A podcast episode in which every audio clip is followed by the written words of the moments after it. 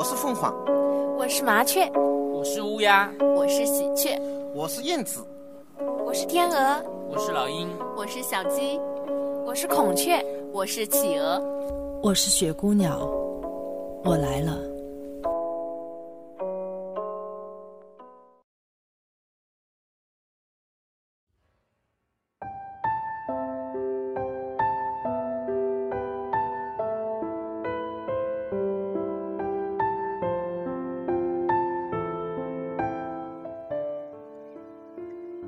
的听众朋友们，大家晚上好，欢迎收听雪姑娘电台。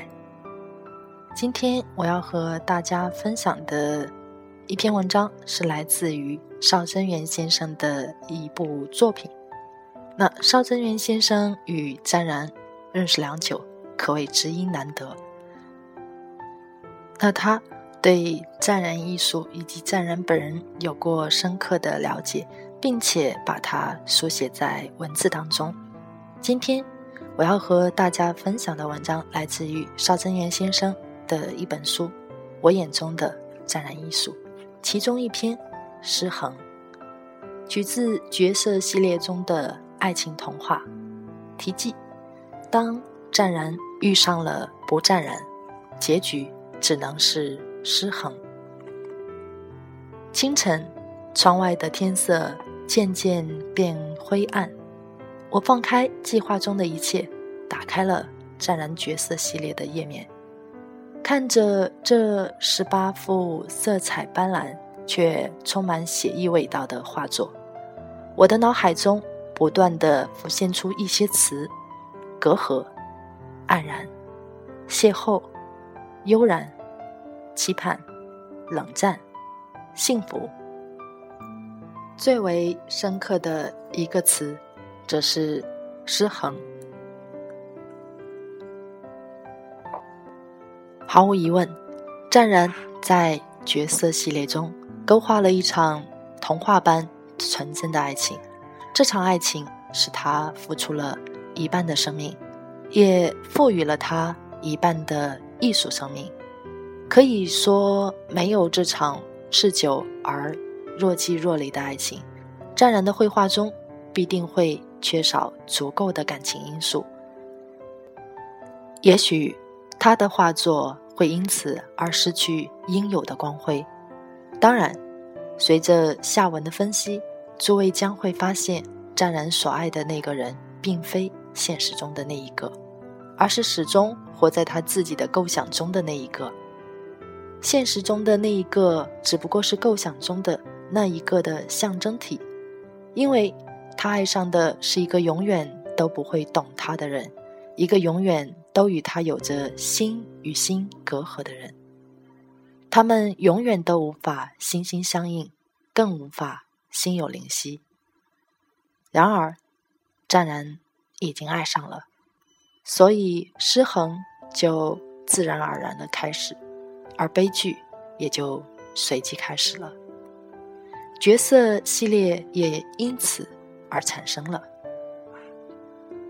如果你有足够的耐心，欣赏并解读这组数量较大的绘画系列，并能够从中梳理出湛然情感思绪的过程，你会发现这十八幅画作构成了一个完整的爱情故事，从最初的相约。相恋、相偎、相依，到相处之中隔阂的产生而导致的黯然、焦虑乃至痛苦，再到最后的分手，甚至是期待着再一次的邂逅、再一次的牵手与偎依，而其中也穿插着另一个深爱着湛然的家庭的焦虑和冷漠，其中。有一幅令人感到意外，尽管面对的是一个无法理解自己的人，更谈不上对自己的艺术事业有所帮助的人，湛然竟然期待着有一天能够与他走进婚姻的殿堂，这是令我感到惊异的。也许不是面对脑海深处传统观念的束缚，湛然也许真的走出了那一步，而那将是毁灭他与他的艺术生命的一步。解读角色系列时，我感觉到那个现实中的女人做出了一个伟大的选择，离开湛然，因为她若不离开，湛然也许会走上毁灭的一天，也许湛然会痛苦，会感觉到爱情童话的破裂，会感觉到友情的生命到此结束。然而，他终究会明白，对他来说，爱情并非现实，而是梦想、思想乃至纸面上的童话。爱情。只是他艺术上空的一片天空，而这样的爱情绝非任何一个现实中的女人可以给予。我知道，我这样解读或许会令湛然不快，但是角色告诉我的正是如此。因为无论那个现实中的女人存不存在，湛然心中的爱情之火永远都不会熄灭。当现实中的失去之后，他会爱上臆想中的那一个，甚至是一个死去数百年的女人，例如李香君，也有可能是已经死去数千年的女人，甚至已经转变为传说的女人，例如西施。他曾独自一人在灵岩山巅弹琴，据说是为了招西施的魂。使这个传说中的美人成为他忠贞的情人。当然，我并不排斥沾染与现实中的那个人曾经有过甜蜜而幸福的爱情。这一点在角色系列中，湛然也表现得很清晰。只不过，他的笔下充满了留恋与回忆，可知这种感受已经距离他非常遥远了。甚至是只能在夜深人静时的回忆中才能偶然记得，那些在园林中、山水之间的悠然身影，可知他们曾快乐愉悦。然而，即便是在快乐与愉悦之中，他们也曾有过争执与不欢。那蓝色的独坐的身影，正向我们交代了这一点。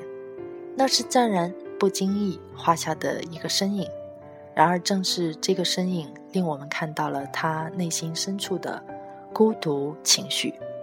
也许，他们最美的时刻在于等待之中。爱情的美总是在得到与得不到之间，而等待就是这样的过程。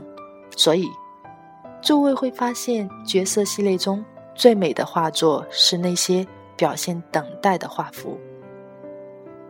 一个人，或许是绿色的身影，或许是红色的身影，在湖畔，在廊亭间，在阁楼上等待。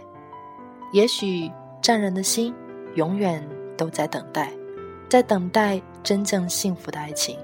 当然，他也知道这是不可能的。正如他反复的强调，这个世界上已经没有能够打动我的女人了。等待，自然是幸福的美，而往往忧伤的美更能打动人心。这是我在其中几部作品中看到的情感。独自一人在夜晚闲逛，或是在月亮下弹琴，悠悠的月色很明亮，明亮的一切都变得黯然。两个人。隔着高高的围墙，无法相见。事实上，搁在他们之间的，远远超过那座厚实而高大的围墙，因为他们的心始终在隔阂着。这种隔阂使得他们就像两条平行线一样，永远都不会真正交叉而擦出爱情的火花。即便是如此，湛然。依然用一种深情的目光注视着他，用宽阔的胸怀包容着他，而这就是宿命。因为湛然是湛然。倘若他不能如此，他就不配称作为湛然。